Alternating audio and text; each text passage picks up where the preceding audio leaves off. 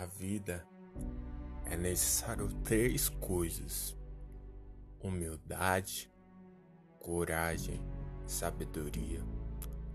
Humildade para não se pôr à frente ou se pôr superior a ninguém, porque ninguém é superior a ninguém.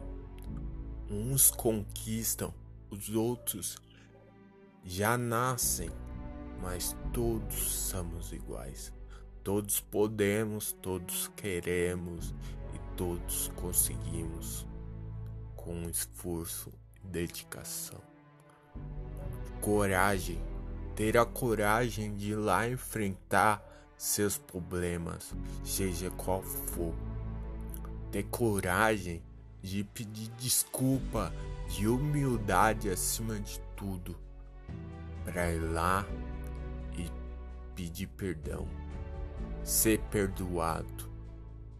Essa é a verdadeira coragem do ser humano, aquele que tem a coragem de acordar cedo e, mesmo sabendo que pode fracassar, tenta de novo.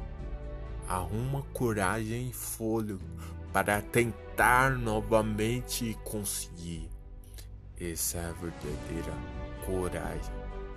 A mesma coragem que te faz vencer todo dia, acordar dizer não. Eu vou com a cara e com a coragem. E sabedoria. Sabedoria, porque o sábio ele usa esses dois segmentos anteriores, essas duas palavras, humildade e coragem.